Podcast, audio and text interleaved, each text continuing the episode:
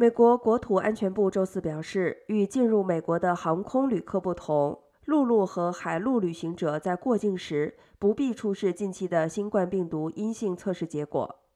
但是，国土安全部称，抵达美国陆地入境口岸或轮渡码头的国际旅客必须继续出示新接种新冠疫苗的证明。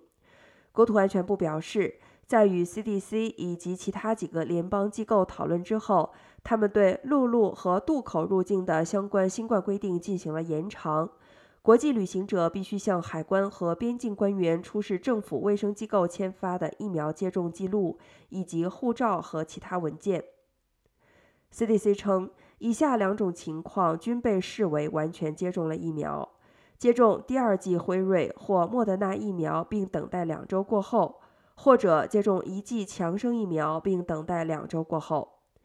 CDC 还说，那些已经被世卫组织接受的用于紧急使用的新冠疫苗，只要完成了全部的接种流程，也被视为完全接种疫苗。